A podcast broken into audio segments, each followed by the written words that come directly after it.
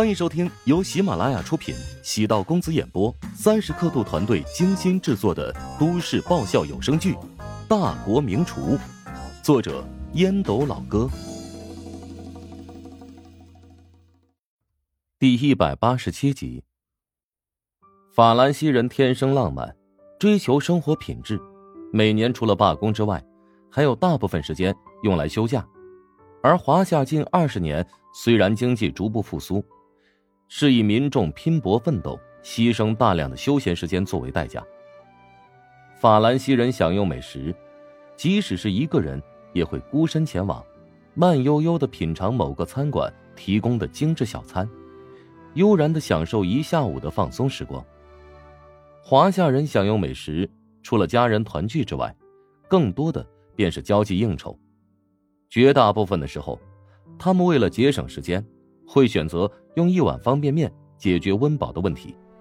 但随着华夏的经济不断发展，社会民众的文化基础水涨船高，会有越来越多的人能够放下紧张的生活压力，回归到慵懒的状态，用美食来治愈疲劳与伤痕。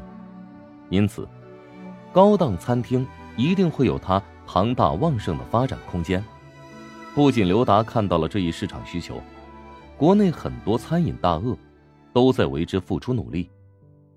尽管高档餐厅的单店利润比起那些走量的餐厅，甚至还要少一些，但对餐饮集团而言，是一块镀金的招牌。如果某个餐饮集团名下拥有米其林三星的餐厅，他旗下的所有餐厅都会水涨船高。比竞争对手要高一个境界。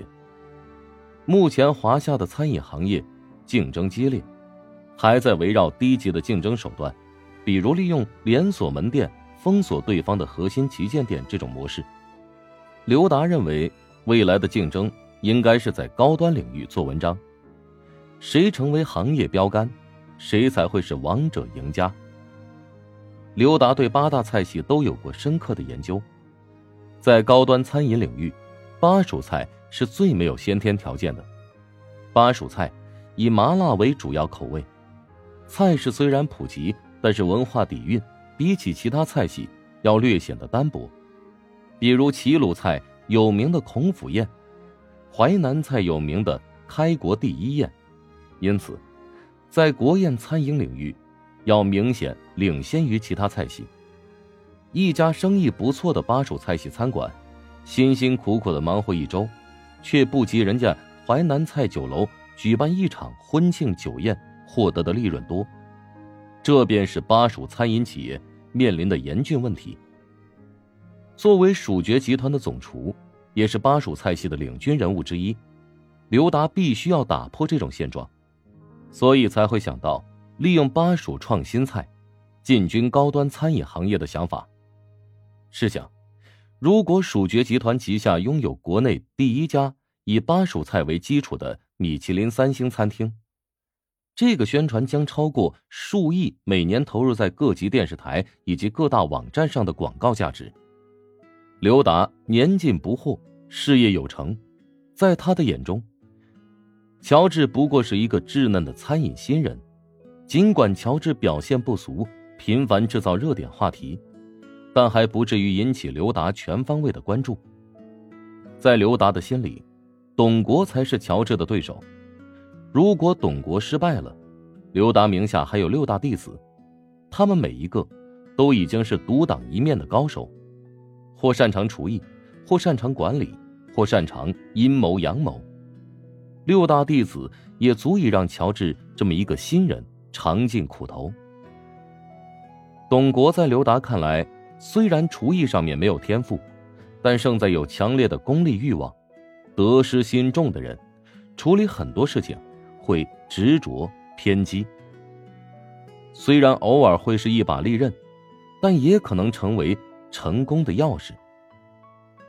刘达认为，驾驭下属或者教育弟子要兼容并包，不仅要招募那些人品上佳、潜力无穷的良种。而且还得吸纳性格各异的人，他很喜欢这种感觉，犹如是烹饪。高端食材做的美妙绝伦，那是情理之中的事。关键是将平平无奇，甚至略显寒酸的食材，制造出让人惊艳之感，那才是真正的实力。董国得到刘达的默许，心中既是兴奋，又是紧张。长这么大，虽然缺德事儿做过不少，但像现在设计陷阱坑害别人的勾当，他还是第一次做。没做过，但不代表没有思路。董国已经想清楚了，虽然乔治经得住诱惑，但不代表他身边的人面对巨大的诱惑能够保持本心。董国决定从乔治的网红食堂下手，在其中安插自己的内应，等到合适的时候引爆，让乔治后悔莫及。厨王争霸赛的赞助商是调料行业的巨头五海集团。五海集团旗下不仅拥有著名的菜籽油、酱油、鸡精，甚至还延伸到厨房卫生清洁用品，比如洗洁剂、清洁球，还有冰箱保鲜膜等等。餐饮行业呢是一个庞大的市场，酒楼饭馆是核心，除此之外，还有衍生行业。很多行业虽然不起眼，但是因为需求量大，所以反而是特别暴利的行业。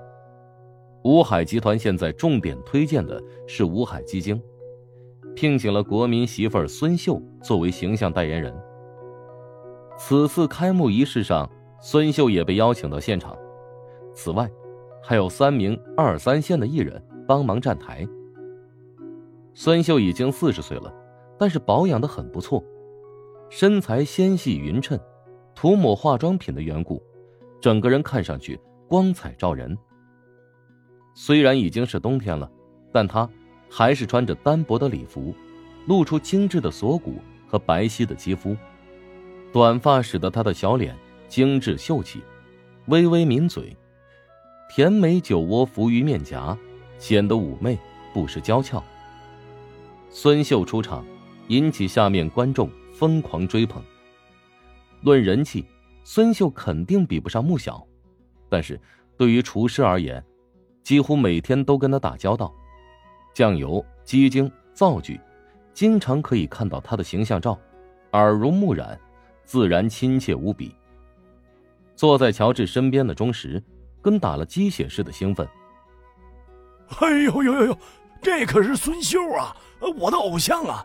我最喜欢的哎就是那部电视剧《国民媳妇的春天》。哎，没想到，哎呦，没想到本人这么年轻好看。据说呀，他早就隐婚了。哎呀，还生了两个小孩呢！哎呦，肯定是谣言呀！我好想要他的签名啊！乔治笑了笑，拿起手机拍了几张照片。大家都跟打了鸡血似的，自己也不能独善其身，否则岂不是成为异类？太过吸引了。所谓的狗，务必要把自己隐藏的很深，偶尔呢要浑浑噩噩，禁止表现为。众人皆醉我独醒。很高兴能以本次大会的形象代言人参加开幕仪式。看到下面这么多观众，我特别紧张。在座很多都是餐饮行业的名人，我平时也特别喜欢美食，也是某些大厨的忠实粉丝。此外，我也特别的兴奋，因为能有机会品尝到很多美食，觉得特别的幸福。最后，预祝每一位选手都能够取得好成绩。虽然冠军只有一个，但赛出自我，秀出风采，你们便是最棒的。孙秀没有拿着演讲稿照本宣科，效果比想象中要好。乔治忍不住感慨：每个人能够成功都有道理。孙秀能被人称为国民媳妇儿，与她本身强大的亲和力有关。孙秀的出现。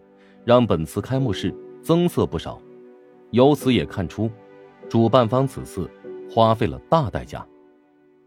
哎，我跟你说，上次厨王争霸赛结束以后，这主办方是饱受诟病，因为拿了赞助商太多钱，却没有将大会宣传好。当时的负责人甚至还被推出来，以经济问题送入监狱了。哎，看来本次大会主办方是学聪明了。郝望跟乔治隔了两个位置，正在摇头晃脑的说着以前大会的内幕消息。乔治觉得郝望还是太年轻了，即使听到这个消息，也不能在这种场合堂而皇之的讨论呢。所谓隔墙还有耳，场内这么多人，如果被主办方听到，岂不是会被盯上？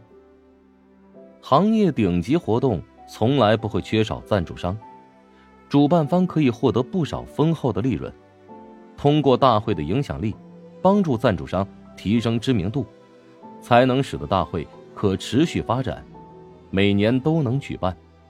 不管以前如何，本次大会从声势来看不容小觑。